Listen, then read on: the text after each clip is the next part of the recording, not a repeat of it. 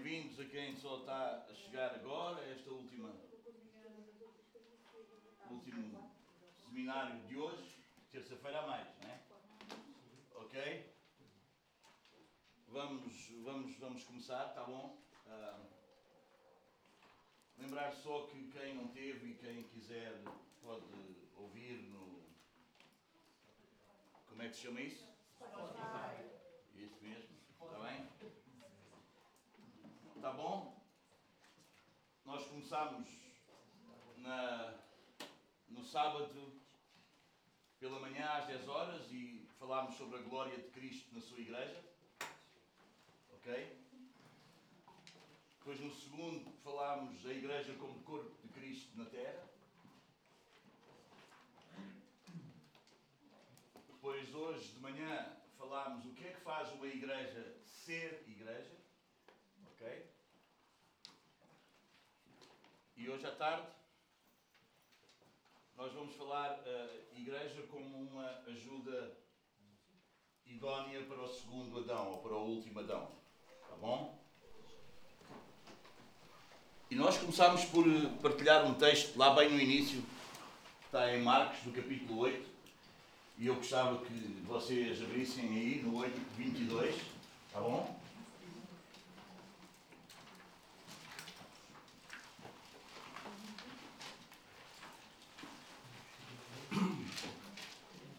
E eu não sei quanto a vocês, mas quem tem estado cá desde o primeiro dia, acho que todos nós podemos testemunhar que este, esta palavra se tem cumprido na nossa vida.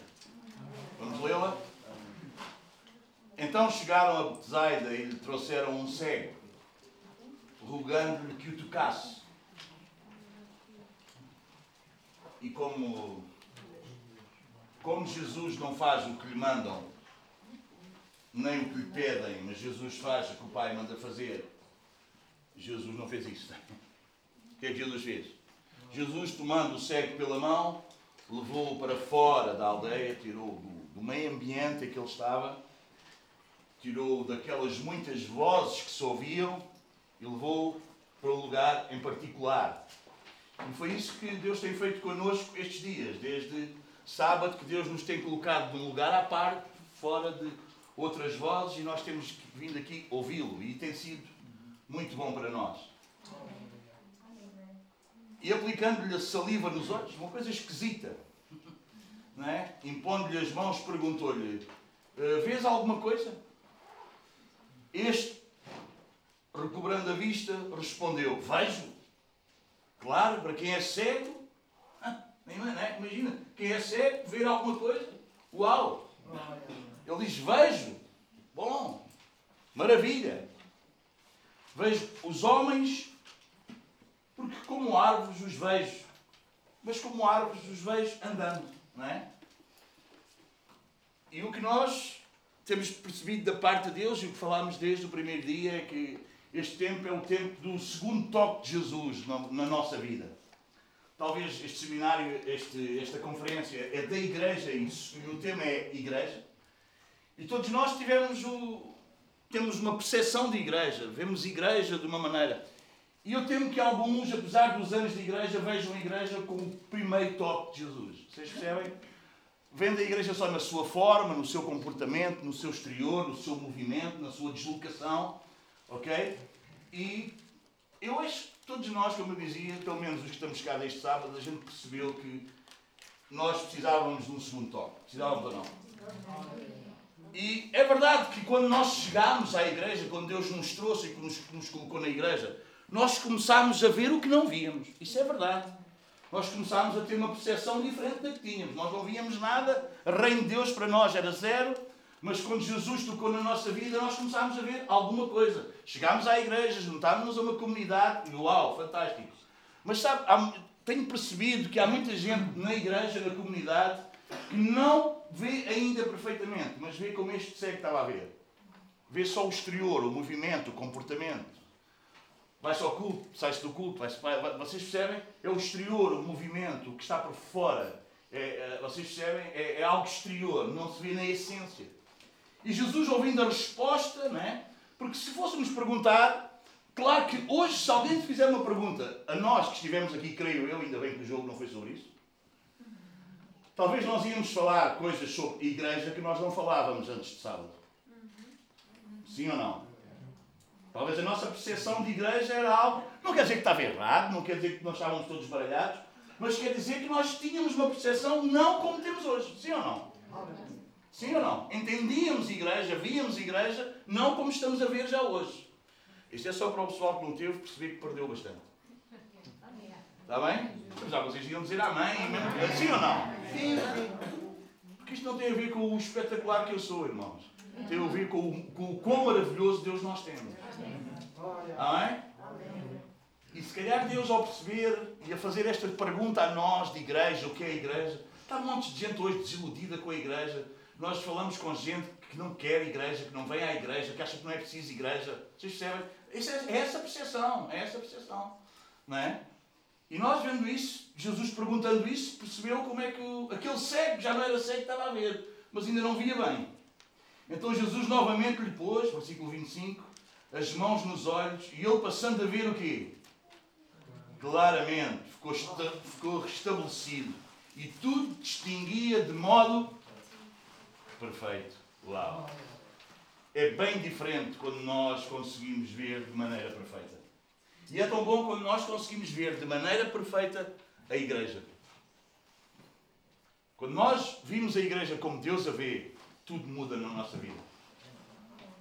A igreja é a coisa mais importante, é o ser, é o organismo mais importante na Terra. É a igreja. Não é uma organização de homens, a igreja não foi o homem que inventou, igreja é o projeto de Deus, como nós temos visto até aqui, ok?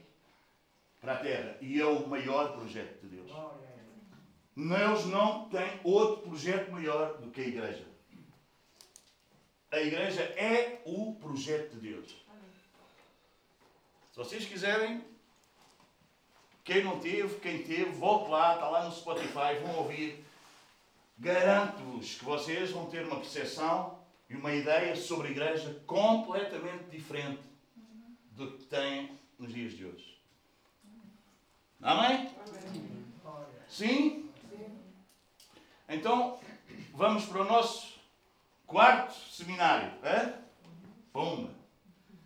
Só para quem está a chegar agora, fica a saber que cada seminário tem duas horas e vinte, estamos aqui a dizer. Era só para ser duas, mas mais um bocadinho. Duas horas e vinte. E outra percepção, porque nós vimos com, uma, nós vimos com muita coisa. Nós somos contaminados com tudo aquilo que nos rodeia. Sem nós nos apercebermos. Nós somos contaminados com tudo o que está à nossa volta, com a sociedade que está à nossa volta. E nós vivemos numa sociedade que é o quê? Consumista, individualista.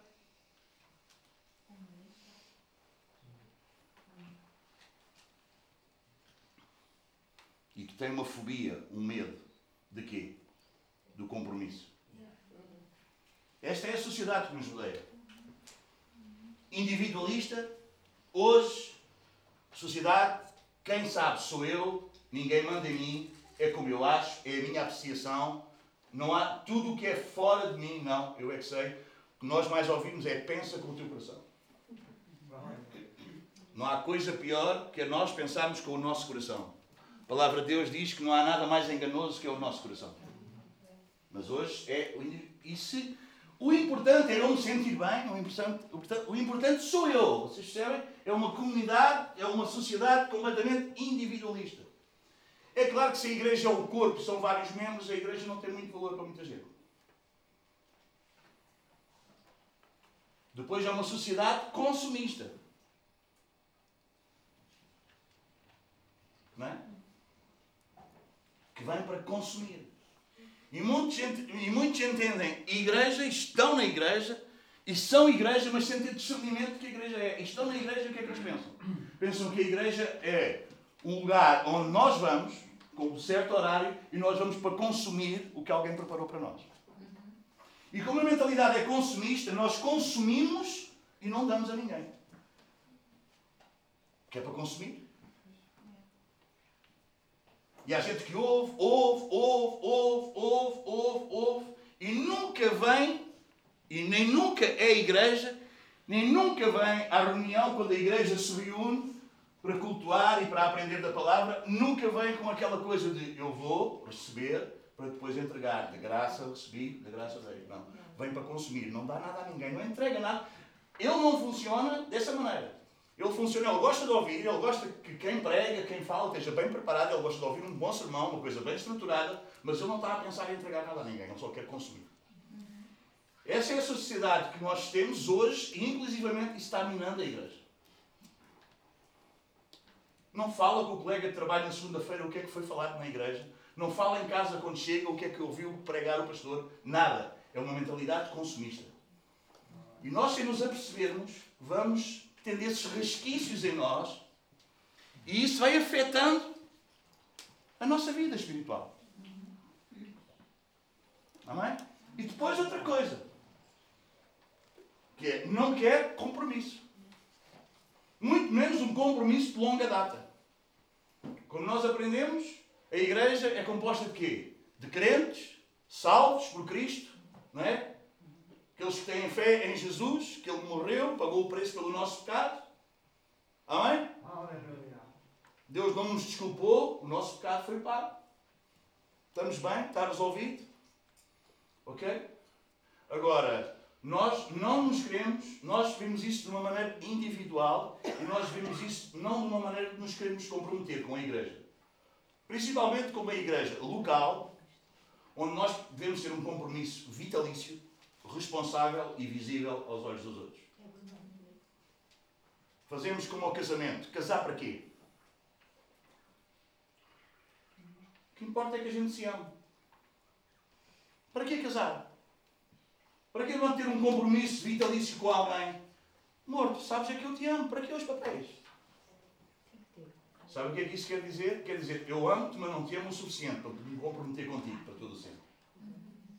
E o pessoal também não quer ser membro de uma igreja. Porque também não tem medo de um compromisso, tem medo de se comprometer. Eu amo muito a Jesus, mas, não, mas eu não me vou comprometer com o corpo dele. Mas como nós aprendemos até aqui, até pode haver pessoas na comunidade que não estejam em Jesus. Mas não há ninguém em Jesus que não esteja na comunidade. Até pode haver pessoas na comunidade que não estejam em Cristo. E nós sabemos isso pela palavra. Como é que nós sabemos? Sabemos que naquele dia muitos aparecerão dizendo: Não profetizámos nós em teu nome, não fizemos nós isto em teu nome. E Jesus vai dizer: Eu não te conheço. Porquê é que não conhece? Porque ele não.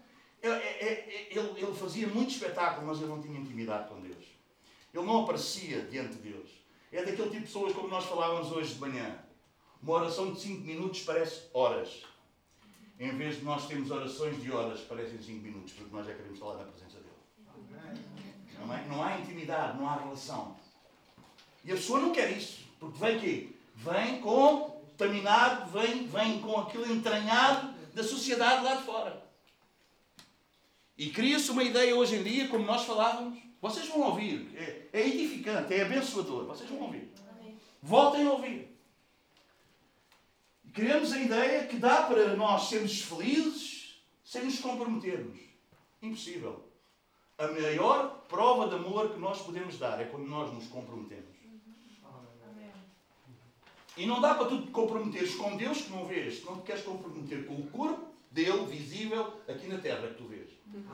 Ele disse: se tu não amas o teu irmão, tu ainda permaneces nas trevas. Se tu não queres marcar um compromisso sério, real, visível, verdadeiro, vitalício com o corpo de Cristo aqui na Terra, tu não estás em Cristo. Tu estás contaminado com a sociedade lá de fora. Porque isso não é bíblico. Isso não é da palavra. Toma cuidado. É por isso que lá na segunda carta aos Coríntios 13, versículo 5, vocês lembram o que é que nós lemos? Examinai-vos a vós mesmos Provai-vos para ver se estáis na fé. A não ser que quê? Que já tenha sido. Que já era. Amém, irmãos? Cuidado. Precisamos ter muito cuidado. muito cuidado, muito cuidado. Há um inimigo que não quer. Há um inimigo que tem um ataque feroz. Nós não somos daquelas igrejas que é tudo o diabo e é tudo demónios. Vocês sabem disso. Muito pouco eu falo do diabo. Amém. Mas ele existe. Mas ele é real. E ele é mentiroso. E ele é enganador. E se ele puder, ele apanha-te no laço. Amém? Então nós precisamos nos libertar desses, desses, desses, desses, desses vírus da sociedade à nossa volta. Precisamos nos libertar disso. E Paulo ajuda-nos nisso. Paulo diz: não tomem a forma deste mundo. Antes, deixem-nos transformar pela renovação do vosso entendimento, para que vocês possam experimentar a boa, perfeita e agradável vontade de Deus. Amém? Então desafiava-vos a que vocês fossem ouvir. E ouvissem com ouvidos de ouvir. Amém? Como nós aprendemos também hoje de manhã, já agora, se o pregador tem que se preparar, preparar para pregar, e nós estávamos a falar sobre a questão do pastor, e, e, e, o pessoal achar que é o pastor que tem que fazer tudo, e é o pastor que tem que pregar, e é o pastor que tem que visitar os irmãos. A Bíblia não diz nada disso. A Bíblia diz que os, pastores preparam os irmãos para a obra do ministério. Não diz que eles fazem todo o ministério. Os pastores estão, Deus coloca os pastores na igreja para preparar os irmãos para a obra do ministério. Até que todos chegam. É isso ou não? Ok? Mas nós estávamos a falar e estávamos a dizer o quê? Que se o pastor é um escândalo, pastor ligar para si às nove da manhã e dizer: Olha, hoje não vou estar porque estou cansado, uma semana dura. E você diz: então, Mas eu cheguei aqui para o culto, estava para pregar, não vem. O que é isto? Que raio de igreja é que eu estou? Mas a igreja não é o pastor. A igreja somos nós. O pastor faz parte da igreja como tudo. E se nós ficamos chocados, se o pastor não aparecer no domingo para pregar, acreditem que devemos ficar da mesma maneira chocados se tu não apareces no domingo para ouvir. Porque a mesma responsabilidade, todos nós temos que ser membros responsáveis uns pelos outros. E se tu não. Isso é, é chocante o pastor não aparecer no domingo para pregar, é chocante tu não apareceres para ouvir. Porque se o pastor tem que passar a semana a preparar-se para pregar, é suposto que tu passes a semana preparando para no domingo vires ouvir.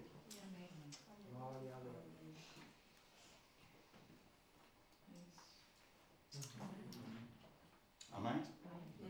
E como nós sabemos, é preciso muito mais preparação para ouvir do que para falar. Ou não? Dei-vos um exemplo simples. Quando a minha mulher me chama e diz: Amor, precisamos falar, eu preciso preparar para ouvir, senão eu revolto-me com a coisa. Amém? Então passa a semana a orar pelo teu pastor, passa a semana a orar pelos obreiros que vão pregar no domingo. Passa a orar por eles, que Deus traga uma palavra viva, que ele seja. O que se exige do pastor é que ele seja o quê? Boé dinâmico, tenha muitas ideias, não é? Ponha luzes na igreja, fazer uma série de cenas, aquilo que atraia, não. Sabes o que se exige do pastor? O quê? Que ele seja? Que ele seja fiel. É isso que se exige do pastor. Que ele seja fiel, que ele pregue uma palavra com fidelidade. Sabe, porque Deus não tem compromisso nenhum com o pastor, Deus tem compromisso com a sua palavra. E se o pastor falar aquilo que é fora da palavra, Deus já não está ali, acabou a história. Deu uma volta, saiu. Mas quando o pastor anuncia a palavra, ou o pregador anuncia a palavra com verdade, com fidelidade, Deus faz-se presente, porque Deus e a palavra são. Amém? Amém? Amém, irmãos?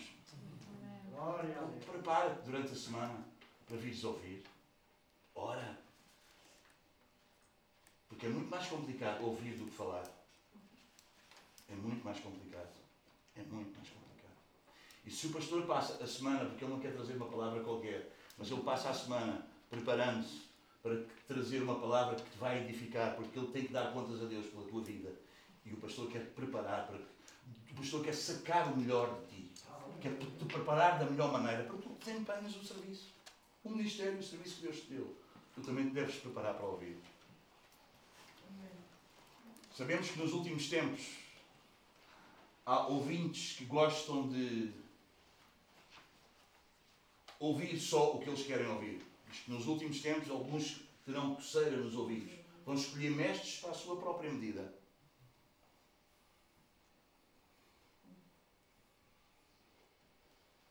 Eu antes ficava muito aflito quando. Ficava com pena das pessoas. Ei, coitadas das pessoas. O pessoal que vai para o Reino de Deus, pá, aquele pessoal que vai para o Maná, aquele pessoal que vai para essas igrejas, igreja mundial. Eu ficava. Ei, coitadas das pessoas, iludidas, pá. Andam ali, coitados daquelas pessoas. Mas quando eu fui ler a palavra, fui perceber: não, pessoas que andam ali não estão iludidas. Elas, elas não querem ouvir o que é e elas querem ouvir o que elas desejam. Vão atrás de mestres vão de acordo com o que elas querem ouvir. O pregador não prega o que o povo quer ouvir. O pastor não prega o que o povo quer ouvir. Pastor prega o que o povo precisa de ouvir. E como eu vos disse no início desta conferência, igreja é um tema que controverso, polémico, às vezes uh, é ou não é? Vão ouvir as mensagens até aqui, desafio-vos mesmo. Não é porque é o Domingos a pregar e vocês conhecem, nada disso é porque é Deus a falar connosco e Deus tem-nos edificado tanto, de uma maneira incrível e maravilhosa. Então vamos ver hoje então a igreja como a ajuda idónea. Vocês sabem o que é que é idóneo? Capaz, demonstra aptidão, capacidade para ocupar o cargo, para realizar determinadas tarefas, apta, competente. Amém? Isso é algo idóneo. Ok? Como vocês sabem, não precisávamos de muito, mas vamos a Efésios capítulo 5. E eu gostava de orar. Senhor, mais uma vez estamos na tua presença. Com o teu povo, aquele que tu pagaste o preço com o teu sangue. Senhor, e estamos com a tua santa e bendita e poderosa palavra e pura. Senhor, dá-nos a ousadia, a graça, o amor, a compaixão, a autoridade para proclamarmos, Senhor, com fidelidade. E dá ouvidos e coração ao teu povo, Senhor, para que eles possam ouvir e serem edificados por ela. Senhor, e que eles possam ser esses guerreiros dos últimos dias. Senhor, que vão desbravando, Senhor, aquilo que o inimigo tem plantado e vão alcançando e plantando o teu reino por aí fora, pelo mundo fora, Senhor, até chegarmos ao dia da tua vinda. Ser connosco nesta tarde mais uma vez, como tens sido, Senhor, até aqui. Obrigado, obrigado pela tarde que já passámos, obrigado pelo CCD, pelo jogo que jogámos, pela maneira como nós podemos estar, Senhor, aprendendo e ao mesmo tempo a nos, Senhor, a, a brincarmos uns com os outros num espaço, num tempo mais tranquilo. Mas agora, Senhor, dá-nos a reverência necessária e devida ao nós estarmos na Tua presença, diante da Tua palavra, para que essa palavra, Senhor, dê fruto na nossa vida. Faz isso, Senhor, pedimos com humildade e no nome de aquele que salvou a nossa alma, Jesus Cristo. Amém. Amém. Efésios capítulo 5, vamos lá. Meu Deus. 20 para as 6. Eu não sei o que é que isto vai dar, mas vai dar para tarde.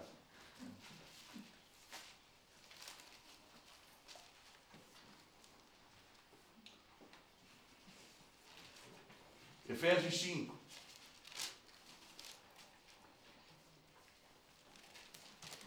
Este é o nosso texto base e nós vamos hoje, vamos, nós hoje à tarde, imaginem a que horas é que nós vamos sair daqui, porque nós vamos passar por toda a Bíblia. Manhã vocês ficaram aflitos quando eu disse que era 22 versículos, não é? Tinha. Agora é toda a Bíblia. Talvez sempre que eu vi. Se houvesse não tinha vindo. É? Meu Deus, está tudo doido. Nós não sei se estamos doidos. Nós só não. Sabe o que é que Paulo dizia?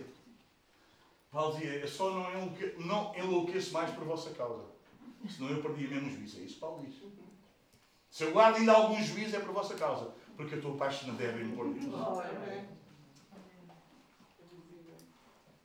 Pela sua palavra.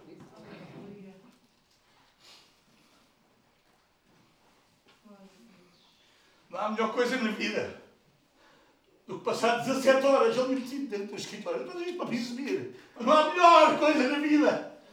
Passar 17 horas ali fechado, com o telemóvel desligado Palavra, oração, palavra, oração. Palavra. Não melhor na vida. Não, me isso é uma loucura. É. Eu só não enlouqueço mais por causa de vocês. Se eu não sair dali. Estás a ficar fanático? Não. Estou a ficar louco por ele. Glória a Deus. Efésios 5, 25.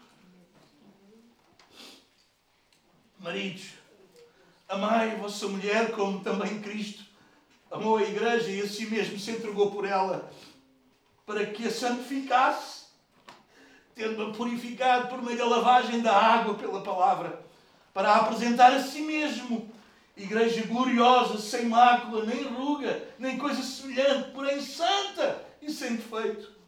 Assim também os maridos devem amar a sua mulher como ao próprio corpo. Quem ama a esposa, a si mesmo se ama. Porque ninguém jamais odiou a própria carne. Antes a alimenta e dela cuida, como também Cristo o faz. Com a igreja. Porque somos membros do seu corpo. Eis que deixará o homem a seu pai, sua mãe, se unirá à sua mulher e se tornarão os dois uma só carne. Grande é este mistério. O quê? Do homem e a mulher se juntar? Não. Isto. Mas eu me refiro a quê? A Cristo e à igreja.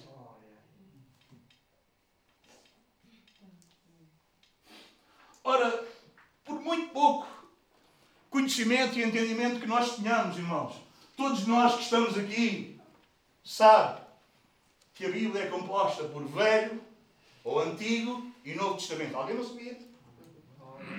Todos sabemos isso. Não é?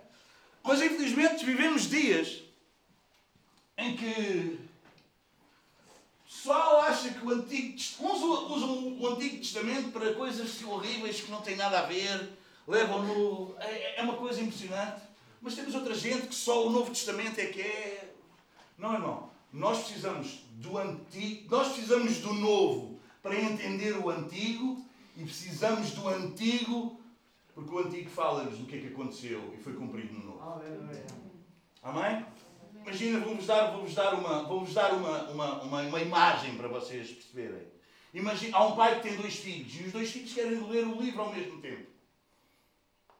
E o pai, com a sabedoria de Salomão, o que é que faz? Rasga o livro ao meio e diz: Olha, toma isto.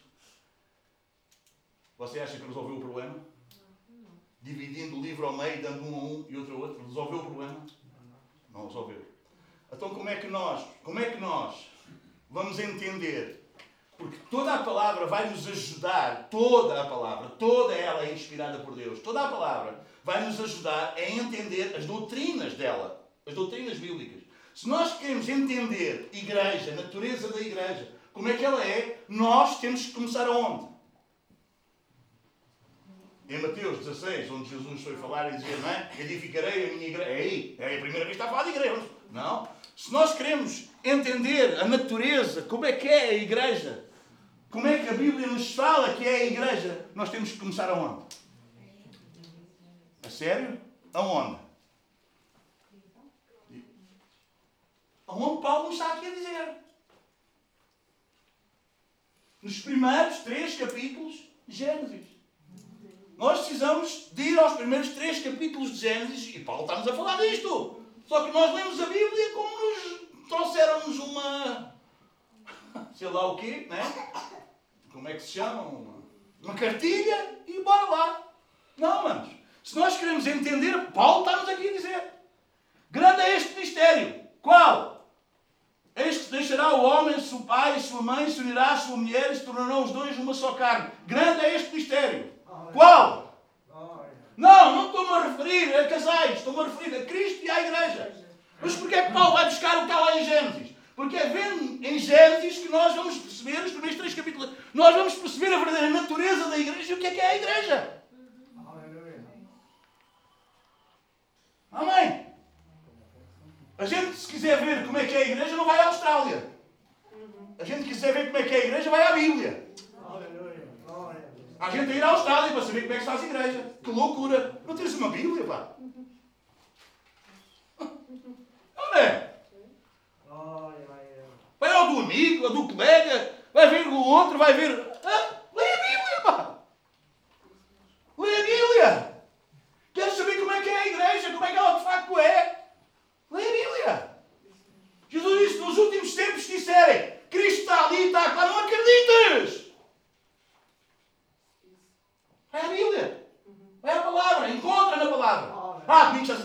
tal. Não é isso que eu estou a dizer. Eu estou a dizer o que é que Jesus disse.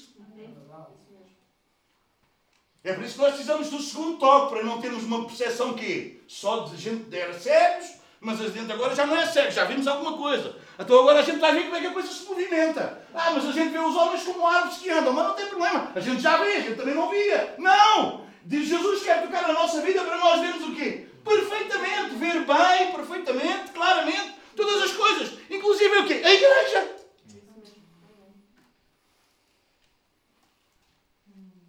Então se temos que ir a Gênesis, vamos lá.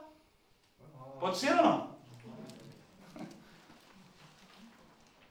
Talvez antes de irmos a Gênesis. Só para. Abrem Romanos 5,14.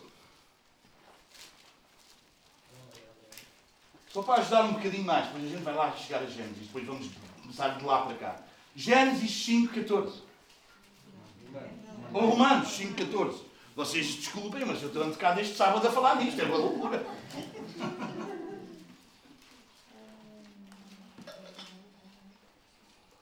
Ainda bem que vocês já não são uma igreja que se escandaliza com o pastor que não sabe que não se preparou como deve ser. Olha, ele está.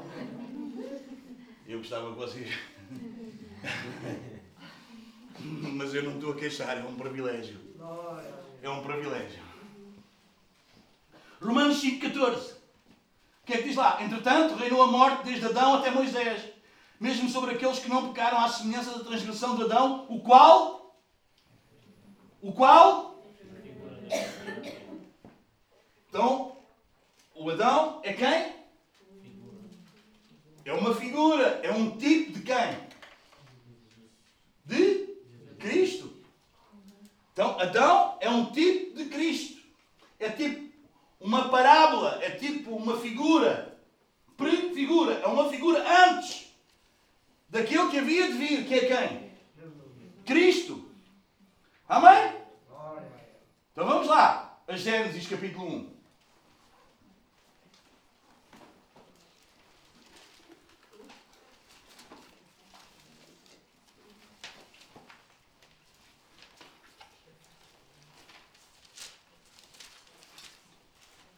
Nós estamos, estamos com, com, com a hora uh, avançada, vou-vos já, já dar aqui uma dica de onde é que eu quero, para onde é que eu quero ir. Tá? Vou-vos já dar uma, uma, uma lente, vocês entendem? Um, um, um, óculo para vocês verem como é que eu quero que vocês olhem para Gênesis capítulo 1.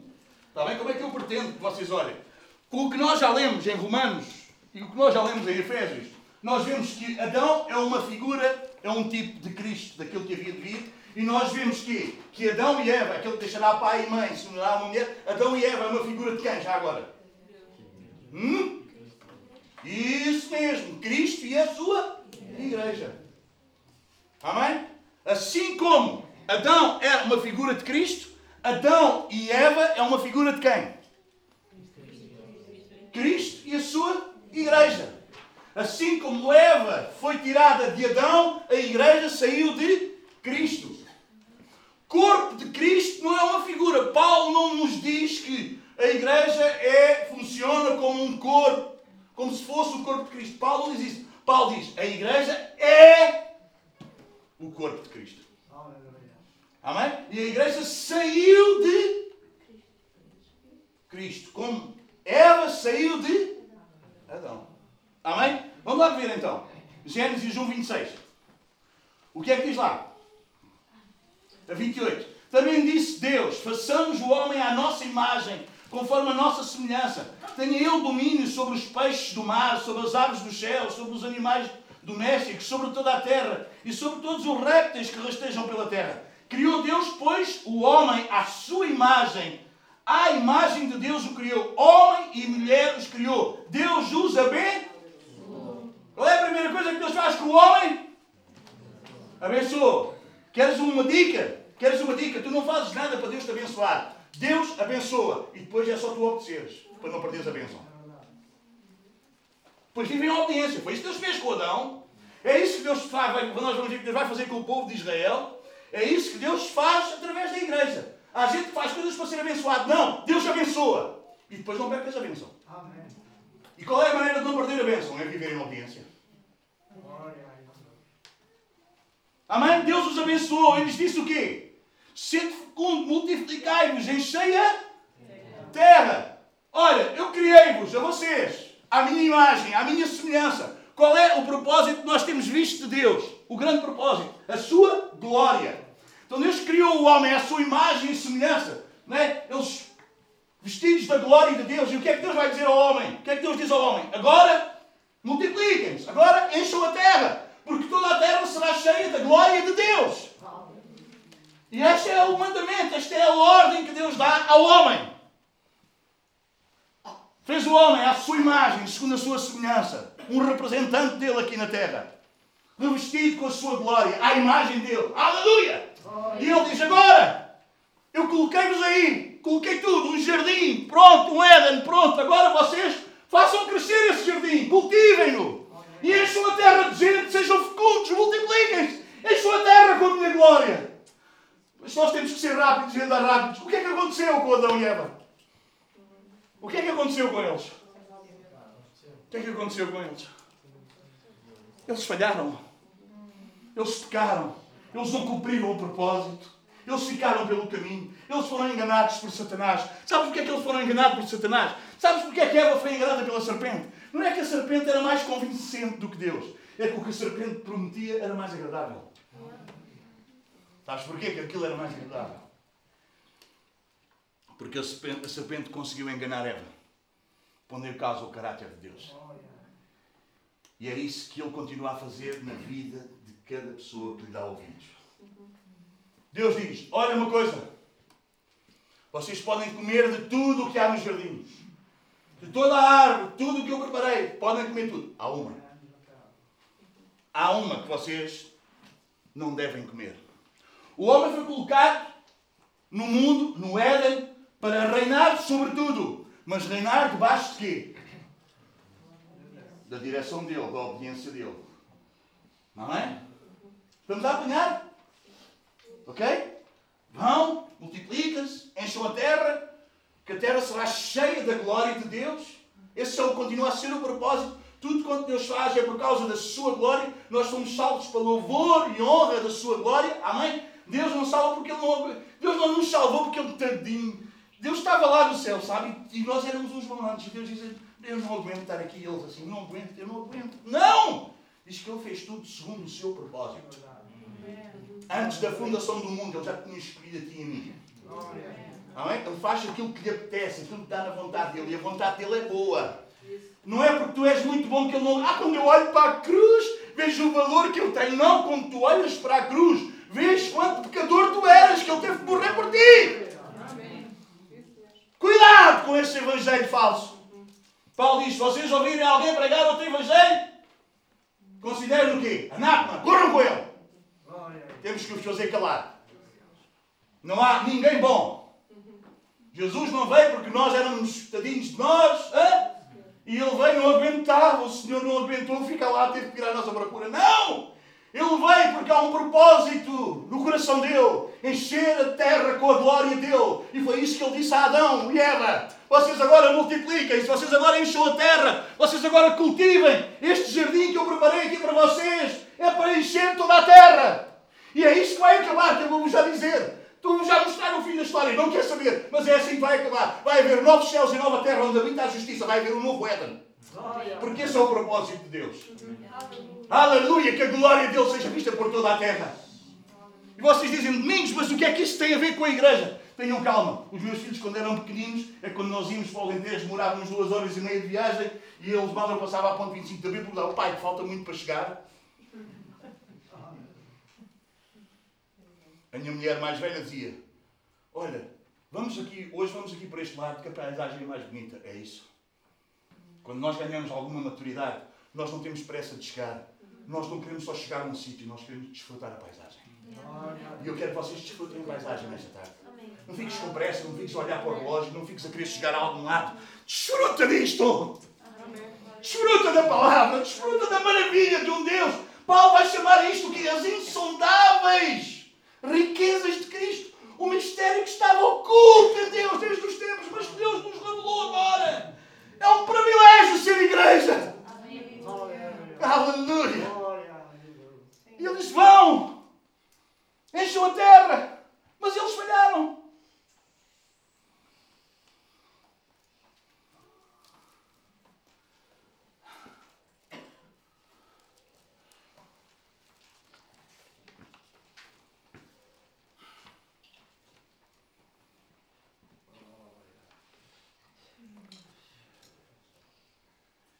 Quem sabe o que é bom ou mau para a tua vida é Deus.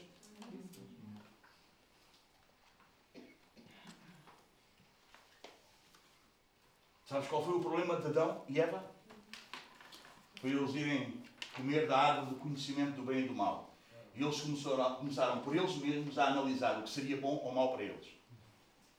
Foi a desgraça total. Espírito que hoje opera nos filhos da desobediência. Andam segundo os seus pensamentos, andam segundo os seus quereres, segundo os seus achos. E eles vivem iludidos. Ah, eu sei o que é que é melhor para mim. Não sabes. Não sabes. Ah, então vocês lá na igreja são todos os totós. Somos. Somos, sim senhor. Todos os totós. Mesmo. Somos tão totós que nós vimos as coisas que hão de ser e tu ainda não vês nada. Porque a igreja é o quê? Digam lá, pessoal, o que nós temos aprendido é o quê? É ante? É antestreia. É o trailer do quê? Do céu. É, nós na igreja já podemos ver como é que o reino é, como é que o céu é. Amém? Como é que há pessoal que não gosta de igreja? Como é que há pessoal que não quer estar na igreja? Como é que há pessoal que se balda de igreja? Como é que é possível? Se a igreja é antestreia, é o trailer do reino vindouro. Aqui nós vemos como é que, quando Deus reina na nossa vida, como é que é. Então como é que eu posso me achar totó? Se eu estou debaixo do senhorio de Jesus. Amém. Todo totó é aquele que não está debaixo do senhorio de Jesus. Esse é que é um totiço. Porque está debaixo do senhorio de Jesus é fazer o que Jesus diz. E esse é o reino implantado.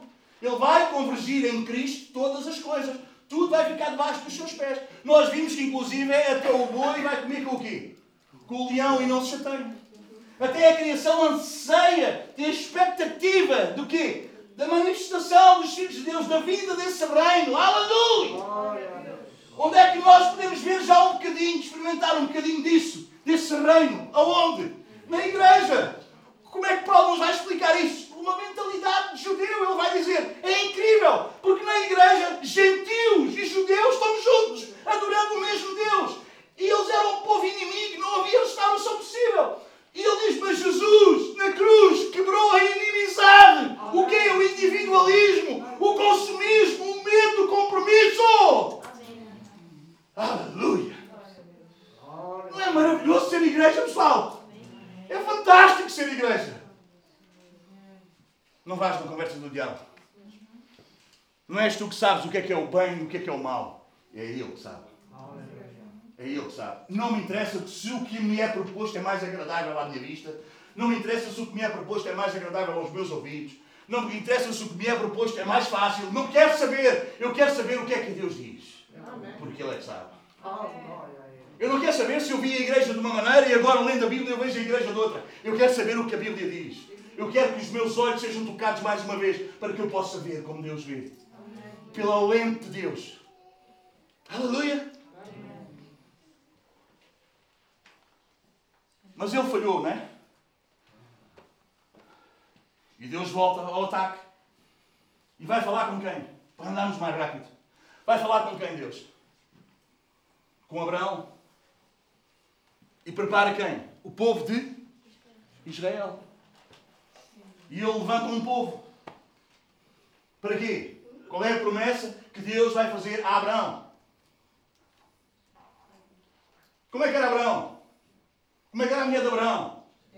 Tudo mal. Humanamente falando, impossível. Eu quero dizer-te que igreja e reino de Deus não é coisas que os homens possam construir. É coisas que Deus constrói.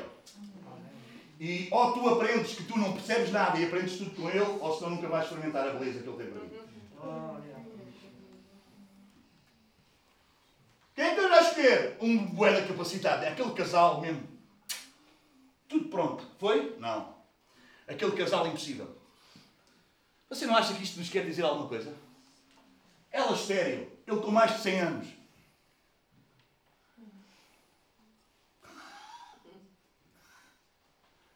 Que Deus é este? Este é o Deus. Este é o Senhor nosso Deus. Porque Ele quer te convencer a ti e a mim que isto não tem nada a ver com aqui, tem tudo a ver com lá. Será feita aqui a vontade como é feita lá.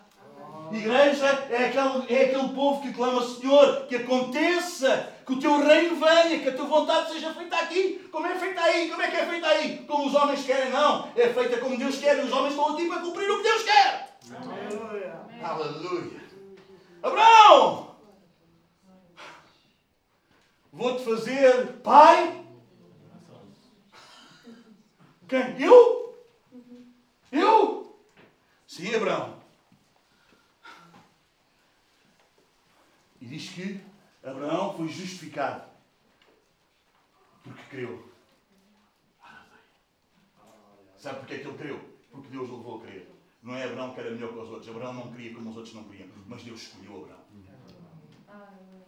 Deus escolheu Abraão. Não tem nada a ver com o que é daqui. Tem tudo a ver com o que é de lá.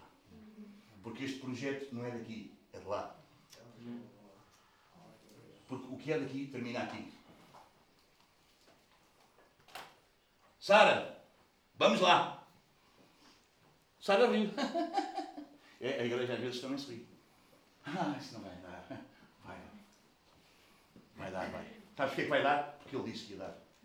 Porque a promessa é dele. E ele não é homem para que minta. O que ele promete, ele cumpre. Não há nenhuma vontade nele que não se cumpra. Deus tem uma vontade e isso acontece. Porque ele é Deus. E Deus disse: Eu encherei a terra com a minha glória. E o projeto dele no início em Adão não acabou.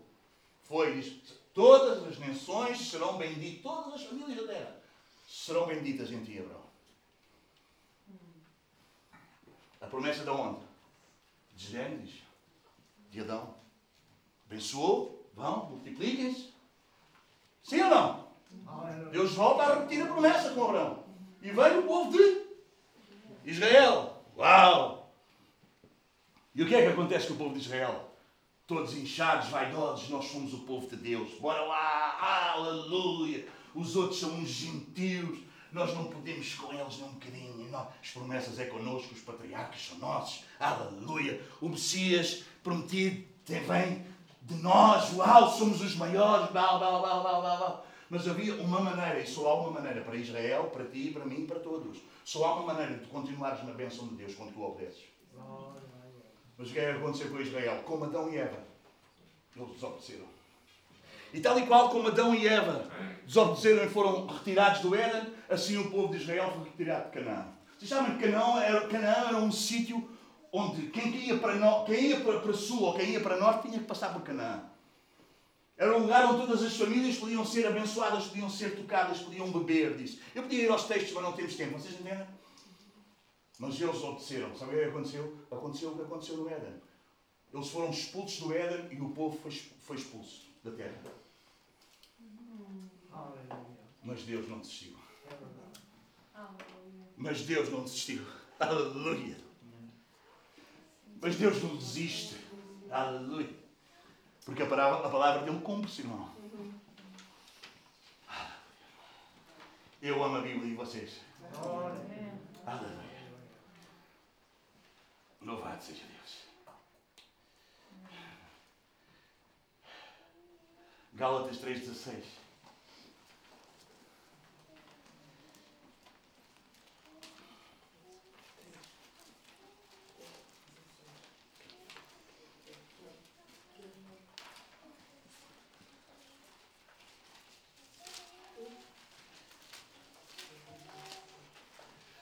Ora,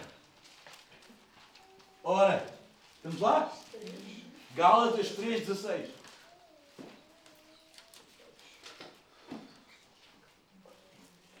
Ora, as promessas foram feitas a. E ao seu. Não diz. Não sou eu, está aí escrito ou não? Não diz aos seus. Como se falando de. Porém, como de um só. E ao teu descendente, que é. A promessa de Deus não era para se cumprir no povo de Israel, muitos, numa nação. A promessa de Deus é para se cumprir numa pessoa, Cristo. Amém? Aleluia? Não foi surpresa para Deus Adão ter falhado no Éden e Deus teve que arranjar uma coisa de recurso. Não foi surpresa para Deus Israel ter falhado. Não foi, não foi. Deus não foi apanhado, não foi uma frustração para Deus. É propósito de Deus. Sabes porquê? Porque o propósito de Deus é convergir todas as coisas aonde? Em Cristo. Na plenitude dos tempos. Ele será o Senhor de tudo. Tudo estará debaixo dos seus pés. E nós somos uns privilegiados porque Ele informou-nos disso. A quem? À igreja. Aleluia! Aleluia! A igreja é onde há uma maneira visível, palpável, se percebem, do senhorio de Jesus. Quantos estão aqui que Jesus é o Senhor das suas vidas? Amém. Nós não tomamos as nossas decisões, nós tomamos as decisões dele. Nós não andamos na nossa vontade, nós andamos na vontade dele. Nós nunca nos amaríamos, gente que vem de quadrantes diferentes, mas agora nós nos amamos. Isso é impossível ao homem? É, mas para ele é possível. Para ele tudo é possível. Gente de toda a língua, toda a tribo, toda a nação, toda a cor, venha de onde vier, estão unidos como um só coração. Todos têm um só coração, todos têm uma só mente. Como é que isso acontece? Socialmente falando é impossível. Naturalmente falando é impossível. Nós teríamos mais coisas que nos separavam do que coisas que nos uniam. Mas aleluia. Mas aleluia. Louvado seja Deus. E a igreja é o lugar do milagre, a igreja é o lugar onde nós podemos ver a glória de Deus, porque gente completamente diferente, de circunstâncias diferentes, de mundos diferentes, nós podemos estar aqui e nós somos aqueles irmãos que se amam. Aleluia! Onde é o lugar onde tu vês isso? Onde é que tu vês essa glória? Esse sermos um, como tu e eu somos um. Onde é que está essa glória? Na igreja. É um privilégio ser igreja. Amém. Aleluia! Ele quebrou a barreira de inimizade. Éramos dois, a gente era divididos, éramos egoístas, éramos individualistas, éramos consumistas, tínhamos medo de nos comprometermos com todos os demais, mas Ele fez um milagre na nossa vida. Aleluia! Todos nós batizados em um Espírito, fomos batizados, envolvidos no corpo. Aleluia! Aleluia! Aleluia! Louvado seja Deus! Então a promessa não era para os descendentes, era para o descendente, que é Cristo. Aleluia! Então Deus não estava enganado. Lucas 3. Como é que isso acontece? Domingos, mas o que é que isso tem a ver com a igreja? Calma, a gente vai lá chegar. Vai desfrutando da viagem. Vai apreciando a paisagem. Lucas 3. 21 e 22. E aconteceu que ao ser todo o povo batizado também não foi Jesus. E estando ele a orar, o céu se abriu e o Espírito Santo desceu sobre ele em forma corpórea de uma pomba. E ouviu uma voz do céu: Tu és o meu filho amado, em ti me comprazo. E Jesus ouviu que ele era o Filho de Deus. Capítulo 4.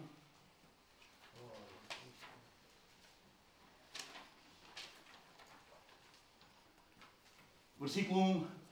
Jesus, cheio do Espírito Santo, voltou do Jordão e foi guiado pelo mesmo Espírito no deserto.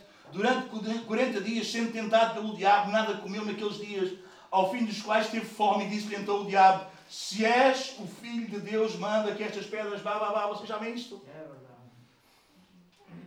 Presta atenção. No versículo 21 a 23, nós estamos a ouvir que ele ouviu uma voz do céu dizer: Este, tu és o meu filho amado em quem me compraste. Ele ouviu dizer que ele era o filho de Deus. E repare que Lucas vai nos pôr aqui no, entre, entre o versículo 23 e o, e o, e o versículo 4, 3, ou o capítulo 4, ele, ele, aparece aqui algo no meio. Você não acha esquisito porque é que aparece aqui algo no meio? O que é que aparece aí no meio entre as duas coisas? Entre as duas vezes que nós ouvimos falar que ele é filho de Deus, o que é que aparece aí no meio? O que é que aparece aí no meio? O que é que está entre isso? Qual é os versículos que estão? Versículo 23. O que é que está aí? Vocês têm um cabeçalho aí na, na, na, na Bíblia, o que é que diz aí? Aparece o quê? Uma? O que é que isso nos quer dizer? O que é que o autor nos quer dizer? que é que o autor nos quer dizer? Olha o que é que diz. Ora, tinha Jesus cerca de 30 anos ao começar o seu ministério. Era como se cuidava, filho de José, filho de Eli, Eli, filho de Matate. Não vou continuar aí. Depois vocês leem isso em casa se quiserem. Mas vamos ao 38. O que é que vai dizer?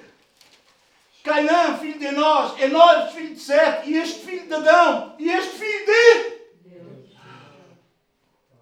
O que é que o autor nos está a dizer? É que ele veio aqui. É verdade que ele era filho de Deus, mas ele também veio aqui como descendente de Adão, como homem. E era um homem que podia pagar o preço. E era preciso vir um homem que pagasse o preço por nós. E era preciso vir um homem que não como Adão no meio de um paraíso, com tudo a mercê, com todas as árvores para se alimentar, cedeu à tentação de comer a maçã que a serpente lhe, prometeu. Mas era preciso vir um homem que não estava num jardim, mas estava no deserto. Diz lá em barcos, cercado por feras, 40 dias sem fome. Mas ele não cedeu à tentação. E esse homem porque ele não passou por isso como Deus, ele passou por isso como homem. E era preciso ver um homem para que a glória de Deus se implantasse sobre toda a terra. Para que novamente o homem possa ser restaurado à imagem de Deus, à imagem do seu Criador. E Jesus, o nosso Salvador, o nosso cabeça, o nosso líder, o nosso Senhor venceu o diabo lá no deserto. Aleluia! Para que nós hoje, para que nós hoje pudéssemos ser igreja. Então valoriza a igreja como Deus a valoriza. Porque a igreja custou a vida de Jesus. Valoriza o teu irmão. Aleluia! Valoriza o corpo Louvado seja Deus, aleluia. Quantos amam isso? Amém? Amém? Aleluia. Adão quis ser igual a Deus. Filipenses capítulo 2. Filipenses capítulo 2.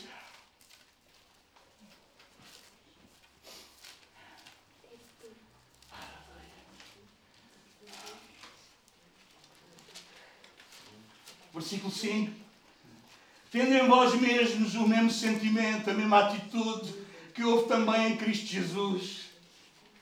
Pois Ele, subsistindo em forma de Deus, não julgou como usurpação o ser igual a Deus. Antes, a si mesmo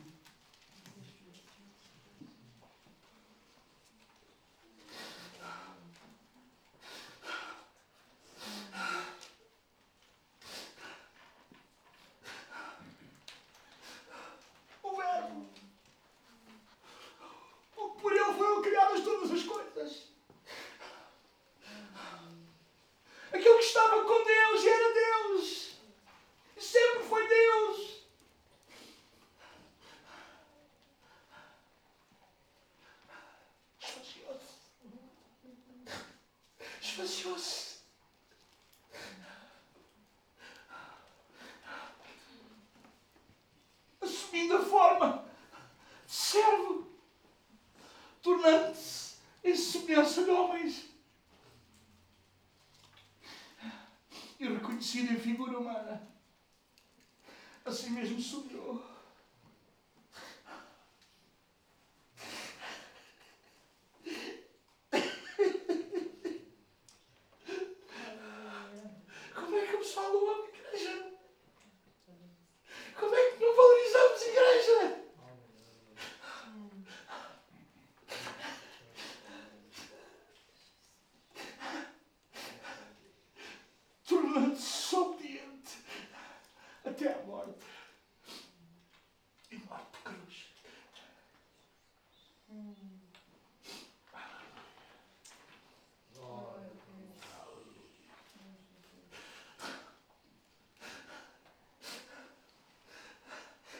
Porquê que tu podes amar o teu irmão? Porque ele te amou primeiro.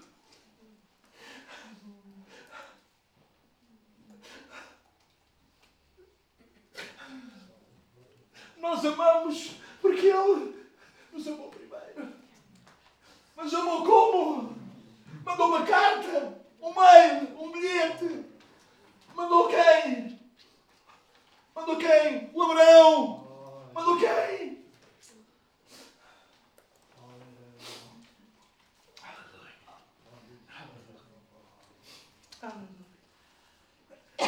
Mandou o seu filho.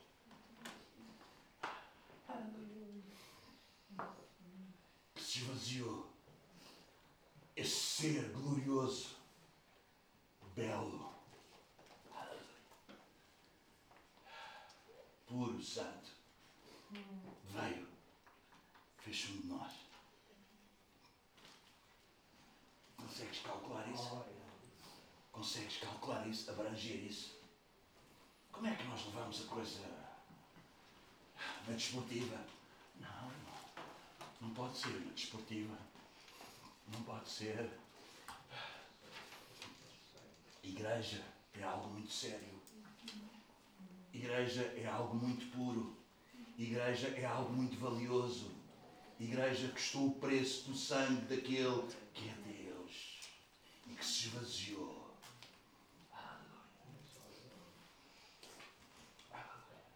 Para que tu e eu pudéssemos ser igreja. O corpo vivo do Deus vivo. O corpo vivo desse Cristo que foi morto, mas ressuscitou e está à direita de Deus. Ele diz que Ele o deu à sua igreja. Aleluia. E o fez cabeça sobre todas as coisas, não é só sobre ele. Agora, as outras coisas ainda não estão sujeitas a Ele, mas vão estar e nós sabemos disso. E nós somos os privilegiados de sabermos esse mistério. Porque o mistério, sabe o que é que é mistério? É algo que nós só sabemos porque Deus nos mostrou, senão nunca saberíamos. E Paulo diz: esse mistério que estava oculto em Deus, desde a fundação do mundo, Deus revelou-nos a nós. E é esse mistério que nós estamos a falar a vocês. Igreja. Aleluia. Aleluia. E Paulo orava pela igreja, lembram-se lá, em, lá em, em Efésios capítulo 3? Por causa disso eu me ponho de joelhos e eu oro para que vocês possam experimentar, possam entender, possam perceber que haja em vós espírito de sabedoria e de revelação. Para que vocês possam compreender com todos os santos. Sabe que esta palavra compreender é ser apanhado por um laço, ser apanhado por uma corda, a gente não consegue sair de lá. E que vocês possam ver a profundidade, a altura, a largura do amor de Deus e serem cheios.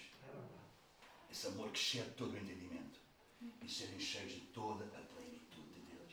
Ora, pois Paulo diz, ah, eu gosto disto. Ele vai dizer, ora, aquele que é poderoso para fazer bem mais do que tudo aquilo que nós pedimos, ou pensamos, ou sequer entendemos. Esta palavra pensamos e entendemos. Nós não abrangíamos isso, não alcançávamos isso. Mas ora aquele que é poderoso para fazer muito mais além do que aquilo que nós pedimos, ou sequer conseguiríamos imaginar. Aleluia. Segundo o poder que em nós, igreja, ele opera. Nós éramos como os outros, egoístas. Nós éramos como os outros, consumistas. Nós éramos como os outros, tínhamos medo do compromisso. Nós éramos como todos os outros. Claro que sim. Aleluia, ele vai explicar isso no capítulo 2. Mas ele que é riquíssimo em misericórdia, com muito amor com que nos amou. Ele deu-nos vida. E Paulo vai fazer uma oração, essa hora, aquele que é poderoso, para fazer o que, o que não nos passava pela cabeça, o que ninguém imaginava, o que ninguém sabia. Aleluia! Aquele que é poderoso para fazer muito mais além do que nós pedimos ou sequer podemos imaginar ou pensar. Segundo o poder que em nós opera a Ele. Glória na Igreja e em Cristo Jesus para todo sempre. Amém. Amém. E Ele é poderoso para fazer isso. Ele tem feito isso connosco. Aleluia. Isso é a Igreja. Esse é o propósito de Deus. Esse é o mover de Deus. Aleluia. Louvado seja Deus. Aleluia. Pelo que também, versículo 9, Deus o exaltou sobremaneira e lhe deu o nome que está acima de todo nome, para que ao nome de Jesus se dobre todo o joelho, nos céus, na terra e debaixo da terra, e toda a língua confesse que Jesus Cristo é o. Aleluia. Louvado seja Deus. Louvado seja Deus. Aleluia. Glória a ti, Jesus. Glória ao teu nome. 1 Coríntios 15.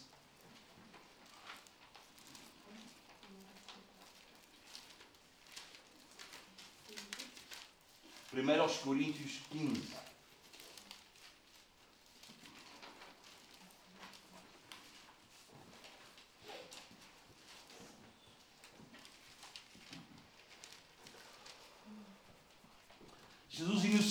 Processo de transformação progressiva para restaurar em nós a imagem de Deus perdida em Adão. E 1 Coríntios 15, 49 vai nos dizer o quê? E assim como trouxemos a imagem do que é terreno. Aprecia isto. Devemos trazer também a imagem do celestial. Louvado seja Deus. Quando este corpo, quando este corpo, humilhado, fraco, doente, vai ser transformado num corpo glorioso. Louvado seja Deus. Louvado seja Deus. Louvado seja Deus. Jesus começou essa obra, esse processo de restauração da imagem de Deus na humanidade. E onde é que ele começou isso? Na igreja. Aleluia. Louvado seja Deus.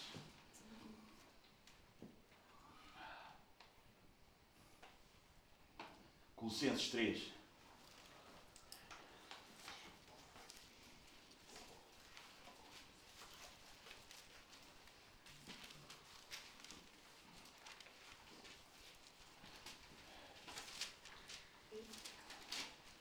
Colossenses 3.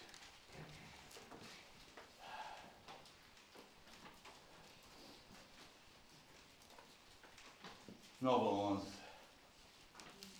Não mentais uns aos outros, uma vez que vos despistes do velho homem com os seus feitos. Quem? Adão. E vos? E vos? Revestistes do novo que se está renovando, que está sendo renovado dia após dia, que se refaz para o pleno conhecimento, segundo a imagem daquele que o. O que estava lá em Gênesis. Está a acontecer agora. Na tua e na minha vida, na igreja. Nós despimos-nos do Adão. Como é que nós conseguimos fazer isso? Os discípulos perguntavam a Jesus: Senhor, quem é que pode salvar-se? E Jesus disse: Ao homem é impossível, mas a Deus tudo é possível.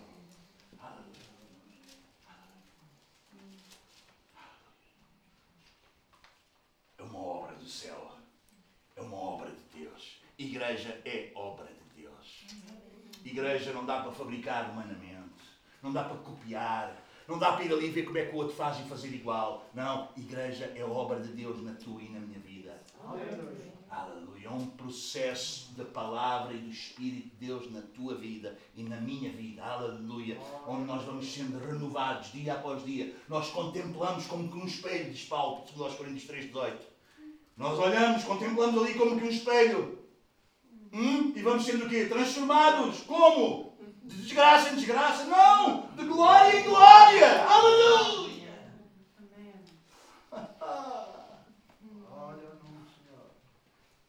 Quantos amam a igreja? Amém.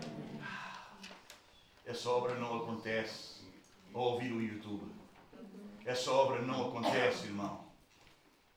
Não acontece aí. Não acontece ao ouvir pregações no YouTube. Não acontece. Sabe onde é que essa obra acontece? Na igreja, no corpo. Com tudo que isso envolve.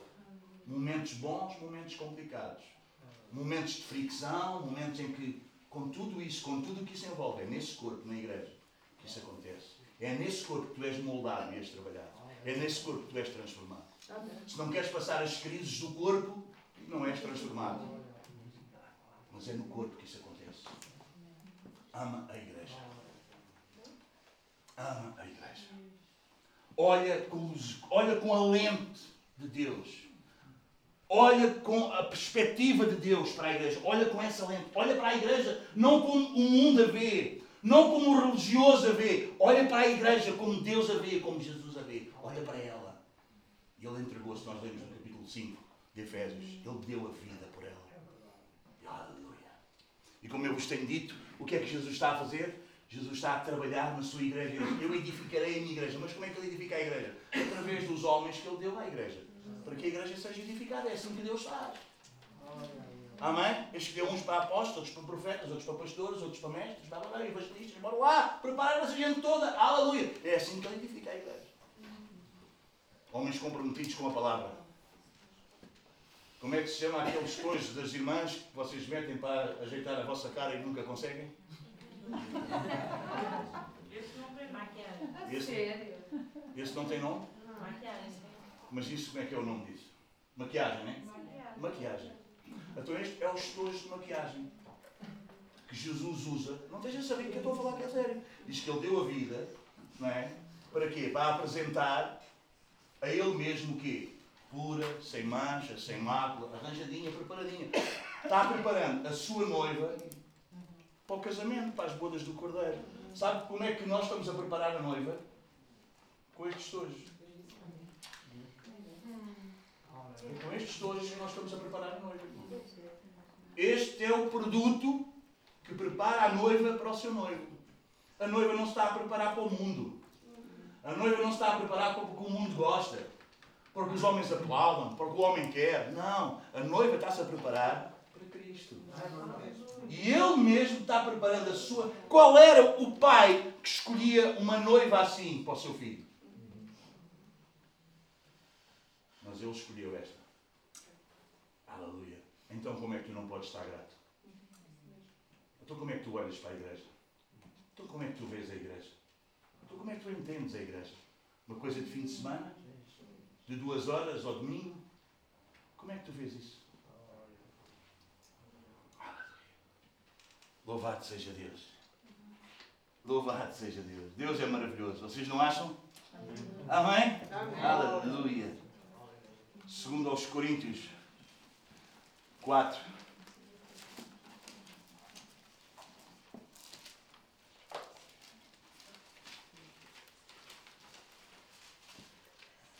Versículo 3 e 4 e por aí fora. Até Apocalipse, não estou brincar. Segundo aos Coríntios 4, 3. Mas se o nosso Evangelho ainda está encoberto, é para os que se perdem que está encoberto. Este versículo alimenta-me diariamente. É raro o dia que eu não leio este versículo. Eu quero fazer da minha vida o que Paulo fez a dele. E eu quero que Deus faça da minha vida o que Deus fez à vida de Paulo. Paulo diz: se alguém está perdido, é para aqueles que está encoberto o Evangelho que está perdido. Porque da minha parte eu falei a todos. Não foi porque eu não anunciasse, não foi porque eu não pregasse. Não, não. Se alguém ainda não. Se alguém, o Evangelho está encoberto, é para os que se perdem que está encoberto. É para aqueles que ouvem e rejeitam o Evangelho. Porque da minha parte eles têm todos ouvido o Evangelho. Se alguém. Olha isto. Mas se o nosso Evangelho ainda está encoberto, é para os que se perdem que está encoberto. Nos quais o Deus deste século cegou o entendimento dos incrédulos, para que lhes não resplandeça o quê? A luz do Evangelho da glória de Cristo, o qual é a imagem de Deus. É isso mesmo. É um privilégio pregar o Evangelho da luz da glória de Cristo, que é a imagem de Deus. Aleluia. Como é que nós nos vamos envergonhar do Evangelho? Como é que nós nos vamos? Não, não, não contes o teu testemunho, não digas que eras perneta, não tinhas uma perna, agora tens duas. Não. Não, não, são coisas. Oh, não. Ainda esta manhã nós vimos, quando Jesus estava a ser pressionado para curar uma série de gente, ele diz: Não, agora vamos para outra cidade. Jesus não é o curandeiro. Não, não. Ah, é o pessoal que usa o Evangelho para falar de coisas tão básicas, coisas tão tristes, coisas tão pequenas. Há, há, há pessoal que quer aliciar o pessoal para o Evangelho, para a igreja, com eh, uma vida boa, carro, casa. Não, isso é coisa básica, tu morres e vai ficar aqui. Não, não, não, não, não, não, não, não, não. Fala-lhe do Evangelho, fala-lhe do Evangelho, fala-lhe da cruz de Cristo, fala-lhe que ele veio a um projeto desde o início, lá do Éden, desde o primeiro Adão, aleluia! Há um plano de Deus para que a glória dele seja vista. E isso vai atrair o homem. É a luz, a face de Jesus. Aleluia. Respondesse à luz do Evangelho da glória de Cristo, o qual é a imagem de Deus. Porque não nos pregamos a nós mesmos. De ouvir gente que vai para o púlpito contar a história, como é que fez a igreja, como é que não sei quê, quantos membros tem, e para estou cansado disto! Porque não nos pregamos a nós mesmos, mas a Cristo Jesus como Senhor. E esta é a glória. E esta é a glória, irmão. Isto é a coisa mais valiosa que podes ter na tua vida. É Jesus ser o teu Senhor. Isso é um milagre de Deus. Porque ninguém pode dizer que Ele é Senhor se não for pelo Espírito de Deus. Aleluia! Até podes dizer isto da boca para fora. Mas tu não lhe obedeces, dizes uma coisa na boca, mas a tua vida diz outra coisa. Há muitos que, tendo aparência de piedade, negam-lhe o poder. Foge desses. É o que a Bíblia diz ou não? É o que a Bíblia diz ou não? Esses que têm aparência de piedade, Jeju, Jeju, Jeju, Jeju, Jeju, Jeju, está dentro de Jeju. Mas depois a vida não mostra que Jesus é o Senhor da vida dele. Foge desse. Cuidado. Porque alguns, o Evangelho deles, a palavra deles, o Deus deles é o estômago. Sabe o que é que Paulo está a querer dizer com isso? É os apetites deles. É os prazeres deles. Seguem enquanto está prazer. Enquanto é bom, enquanto é agradável não querem ter um compromisso sério, vitalício, com tudo o que isso envolve. Dias bons, dias maus. Irmãos mais fixos, irmãos mais complicados. Mas nós já fomos libertos do espírito do mundo. Nós já não somos egoístas. Nós já não somos individualistas. Nós já não somos consumidores. Nós já não temos a fobia e o medo de nos comprometermos integralmente com o corpo. E assumirmos aí tudo o que isso implica até à vinda dele. Louvado seja Deus. Porque não nos pregamos a nós mesmos, mas a Cristo Jesus como Senhor e a nós mesmos como vossos servos. Por amor de Jesus. Ah, não. Oh, oh, oh, oh, irmão. Calma aí. Eu sirvo a Jesus. Homens. Não, irmãos. Não, não.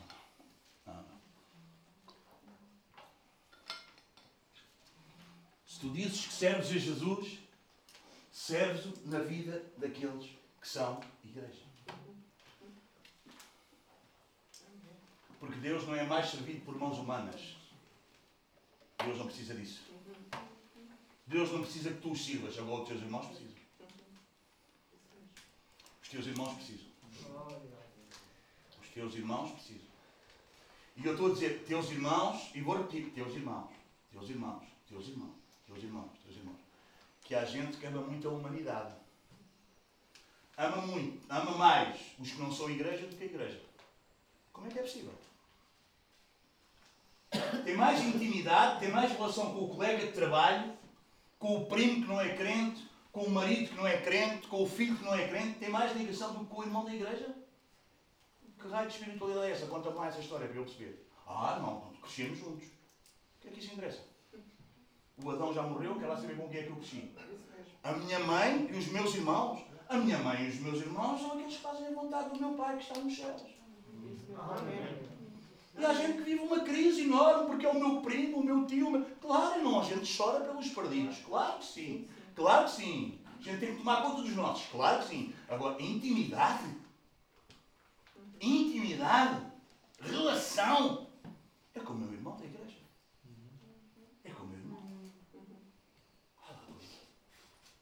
E se o mundo não vir isso, nem sequer vai acreditar que Jesus veio. Se vocês, dou-vos um novo mandamento. Igual ao primeiro, sempre foi assim, nada vai mudar. Que vos ameis uns aos outros. E quando eles virem que vocês se amam uns aos outros, eles vão perceber que eu vim e que aconteceu um milagre na vossa vida. Qual é o milagre? O milagre da glória de Deus. A glória de Deus é vista na igreja. Como é que a glória de Deus é vista na igreja? Jesus, na sua oração, disse em João 17. Deis a minha glória. Qual é a glória? Que sejam um como tu és um, e eu e tu somos um, e eles em nós, e tu em mim, e todos nós somos um, misturamos isto tudo, e está tudo, e é um. Porque aquele que se une ao Senhor é um espírito com ele. Aleluia. E é tudo um aqui. Tudo um, tudo um, tudo um. Acabou a história. Aqui não há apolinário, aqui não há igreja do apolinário lá. Não há, não há, não há! Amém. Claro que não sou eu que vou pastorear as, as ovelhas dele, é ele. Isso é a igreja local. Agora nós somos um corpo. Amém? É bom ou não é bom isto? Hã? Porque não nos pregamos a nós mesmos, mas a Cristo Jesus. Como? O que é que nós pregamos? O que é que nós pregamos? Não a nós. Mas de que maneira? Como? Isso. Não é como aquele que cura as doenças.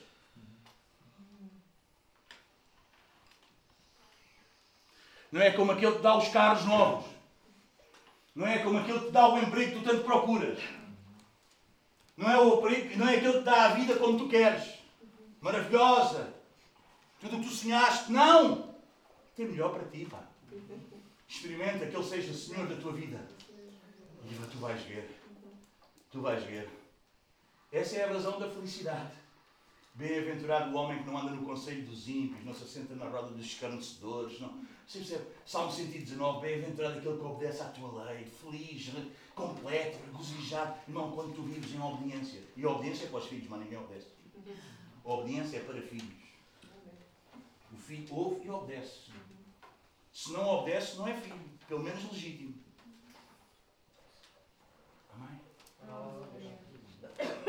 Prega a Cristo, nós não nos pregamos a nós mesmos. Então o que é que nós pregamos? O que é que a igreja prega? O que é que nós anunciamos?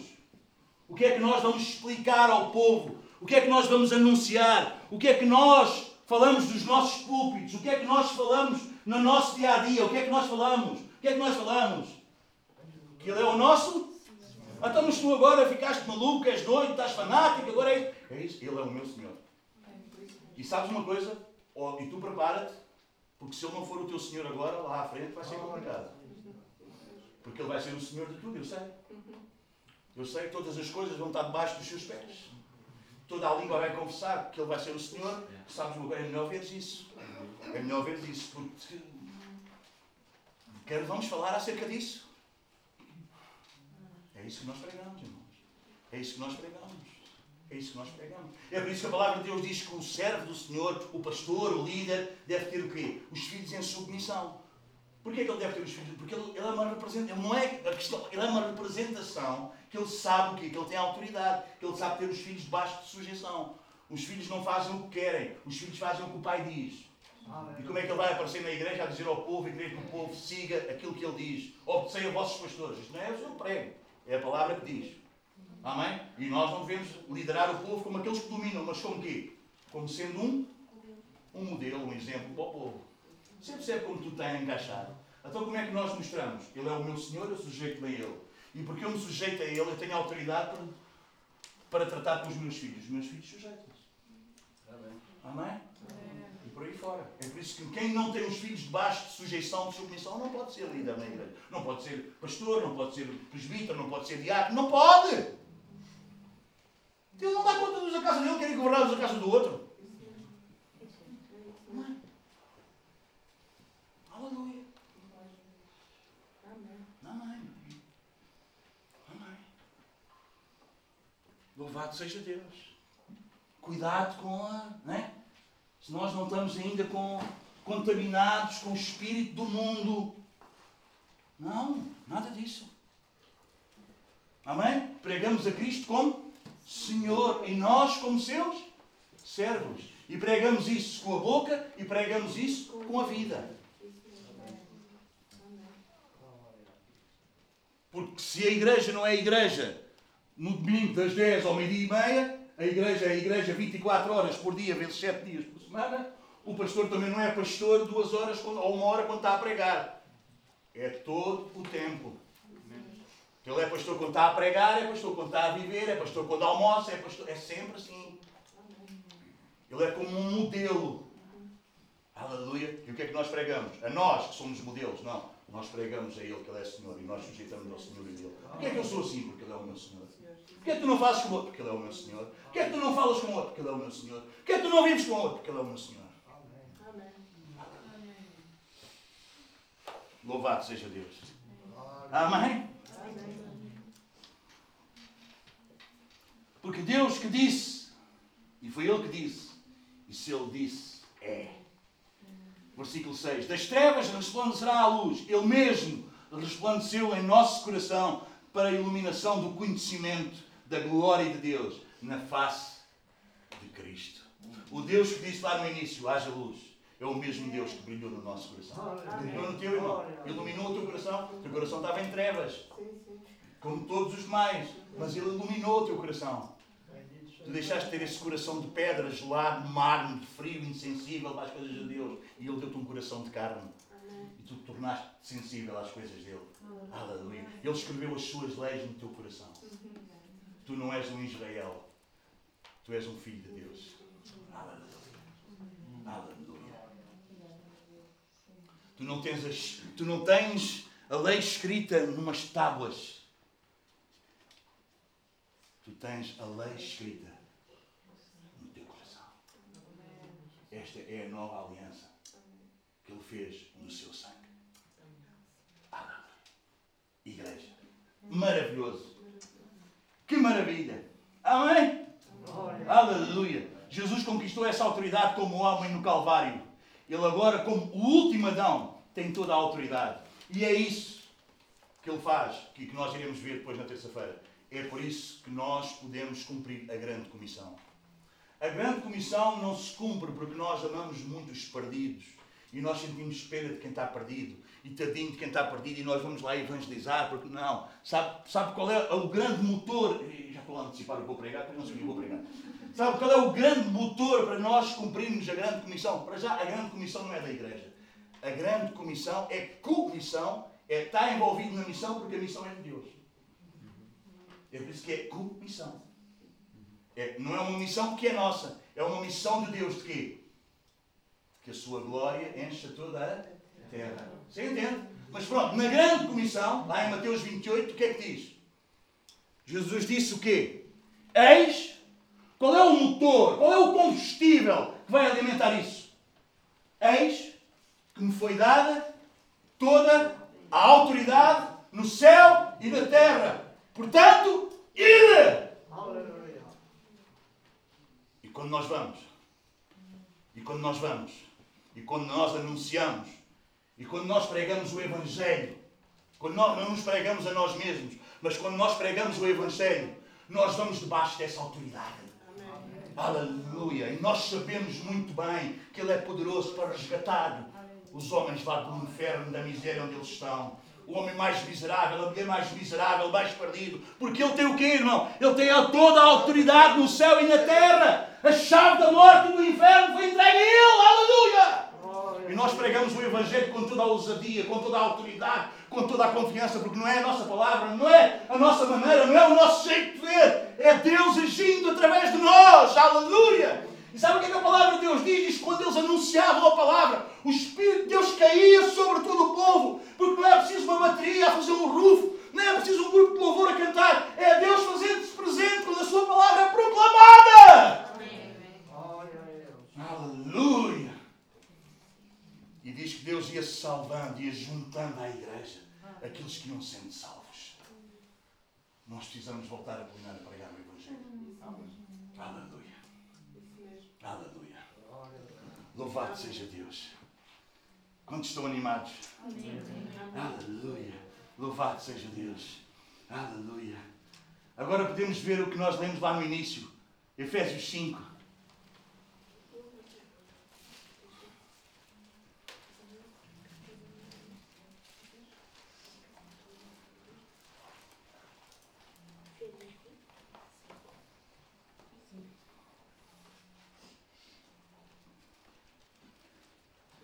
Versículo 32. Grande é este mistério. Qual o mistério? Mas eu me refiro a Cristo e à Igreja. Da mesma maneira como Deus criou Eva de Adão para que ela pudesse ser uma ajuda idónea, capaz, competente, auxiliadora para Adão, para ministro. Agora, agora, é isto que Paulo está aqui a dizer. Agora, ele criou uma ajudadora idónea, capaz, apta para isso, que é quem? A Igreja. Nós somos a ajudadora idónea do Filho de Deus.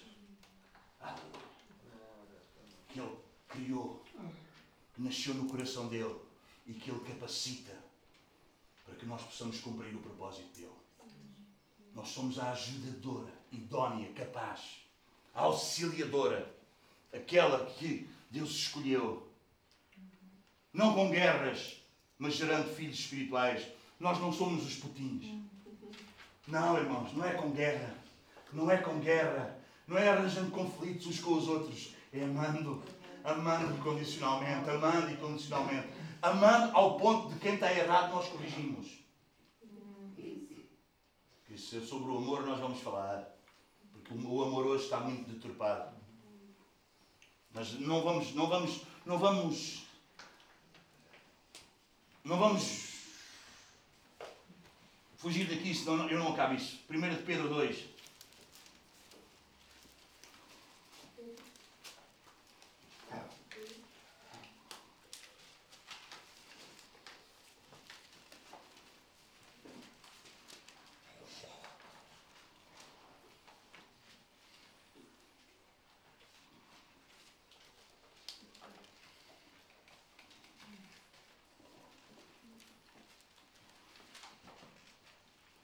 Pedro 2, 9 e 10.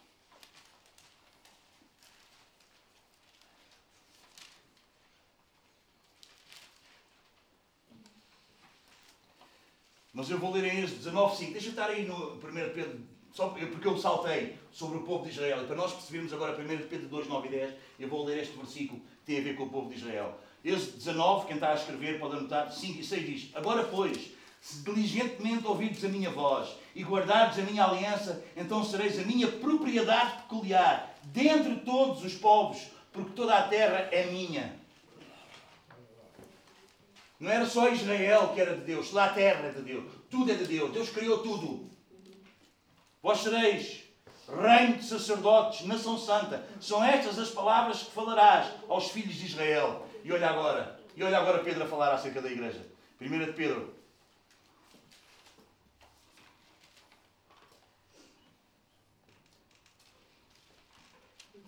2,9.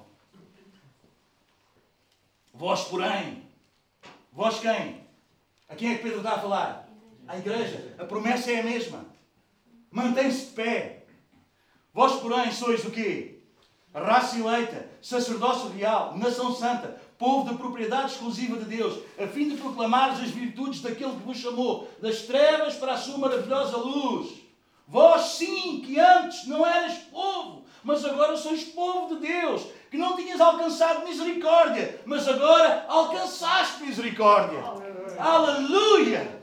Apocalipse, aleluia!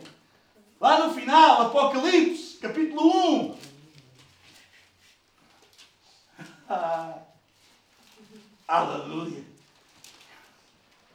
Versículo 5 e 6 diz assim, a última parte, vamos, e da parte, João às sete igrejas, quatro, que se encontram na Ásia, graça e paz a vós outros da parte daquele que é, que era, que há de vir, e da parte dos sete espíritos que se acham diante do seu trono, e da parte de Jesus Cristo, a fiel testemunha, o primogênito dos mortos e o soberano dos reis da terra, aquele que nos ama e pelo seu sangue nos libertou dos nossos pecados e nos constituiu o quê? Reino, sacerdotes para o seu Deus e Pai, a Ele a glória e o domínio pelos séculos dos séculos. Amém! Amém. A promessa mantém-se. Aleluia! Deus não desistiu, Deus não parou a sua obra, Deus continua. E agora está a fazer a sua obra através de quem? Da igreja. Aleluia! Louvado seja Deus. Louvado seja Deus. Aleluia. Quantos gostam de ser igreja? Ainda se lembram da promessa lá em Adão? Ainda se lembram que Deus falou com Adão? Cultiva, protege, domina, tem autoridade, seu exemplo. 1 Timóteo diz que a igreja é a coluna e o baluarte da verdade. Aleluia. A igreja é o exemplo para as nações. A igreja, a igreja é o exemplo para todos os povos. A igreja é a luz do mundo. Vós sois a luz do mundo, vocês são o sal da terra. Aleluia. Mas nós já experimentamos o céu aqui. É verdade que ainda não é como é, ainda não vemos como, como ele é mesmo. Mas nós já experimentamos aqui, nós já experimentamos as primícias do Espírito. Aleluia! Aleluia! Louvado seja Deus! Temos que, como Adão, proteger a igreja das heresias, como Adão tinha que proteger o jardim do engano, dos erros. Devemos proclamar fielmente a palavra dos nossos púlpitos, nas nossas casas, nas ruas. Manos, nós fazemos parte de algo muito maior do que se passou e do que se pode passar no domingo aqui, tanto de manhã como à tarde. É algo muito maior, irmão. É algo que começou em Gênesis 1. Uma história que culminará em novos céus e nova terra. Este planeta será um grande santuário onde não haverá pecado. Haverá novos céus e nova terra onde habita a justiça. Aleluia! Sabem porquê é que Adão foi expulso do Éden? Porque o Éden era mais do que o jardim. O Éden era onde Deus ia, era a presença de Deus estava lá. O Éden era um santuário, era um lugar onde Deus habitava, onde Deus estava. E Deus quer fazer disso toda a terra.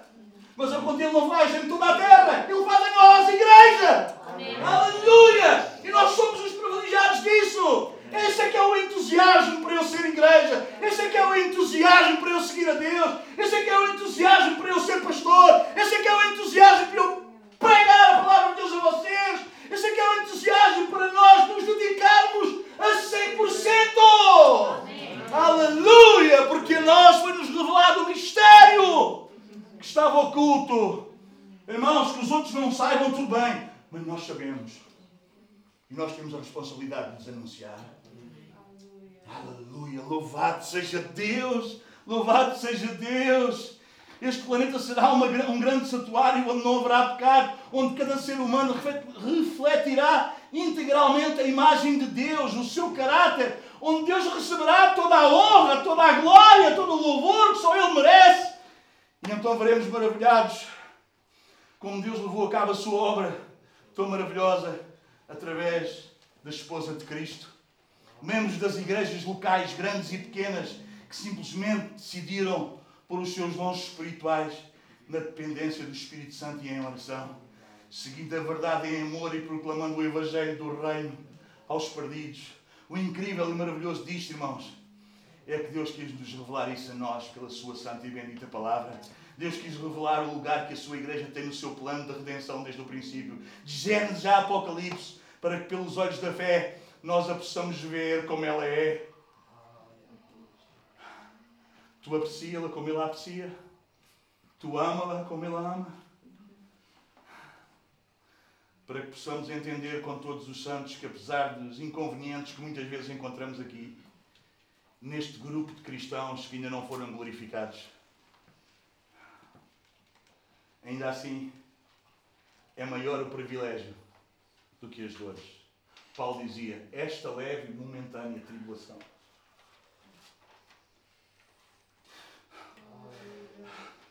E às vezes a igreja faz sofrer. Às vezes faz. Às vezes dói. Paulo dizia: carrego no meu corpo o resto das feridas. Dói. Mas não dá para comparar o privilégio com os problemas. Não dá, irmão. Nesta manhã, deixa Deus levantar assim o teu queixo para cima e olha para o alto. Levanta para cima. Anima-te. É maior o privilégio do que as dores.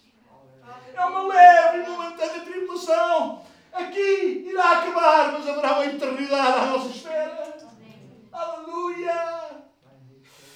Oh Deus! A história, aleluia, começou lá em Gênesis, mas vai acabar, aleluia, com um novo céu e uma nova terra. Aleluia. É um privilégio enorme fazer parte deste corpo que Deus escolheu para ajudar o último Adão e pelo meio do qual Ele está a fazer a sua obra no mundo. Meus queridos irmãos, Deus quer que antecipemos com grande alegria e gozo a chegada das bodas do Cordeiro, quando estaremos na Sua presença, sem mancha, nem ruga ou algo semelhante, contemplando com o rosto descoberto a Sua beleza e a Sua formosura, num estado absolutamente superior ao de Adão e Eva, quando eles estavam lá antes da queda. A história começa com Adão e Eva nus, mas ela vai acabar com uma noiva vestida com as vestes de justiça, com as vestes que o Cordeiro deu. Sabe quem é que preparou o vestido da noiva? Foi o noivo. Aleluia. Qual é a noiva que não se quer apresentar bonita para o seu noivo? Aleluia. Será que ele vai gostar do vestido? Será que vai agradar? Ele, o nosso noivo, é que preparou o nosso vestido. Essas vestes. Adão e Eva estavam nus. Nós não vamos aparecer lá nus. Nós vamos aparecer com as vestes de justiça. A obra dele. A obra dele na cruz do Calvário, a obra dele na cruz do Calvário tem um efeito tremendo na nossa vida e nós agora já não vivemos para nós mesmos, mas nós agora vivemos para Ele. Paulo diz: Eu estou crucificado com Cristo e já não vivo mais eu, mas Cristo vive em mim. Aleluia. Louvado seja Deus. Amém, manos? Mas sabe, abre em Apocalipse 22. Apocalipse 22.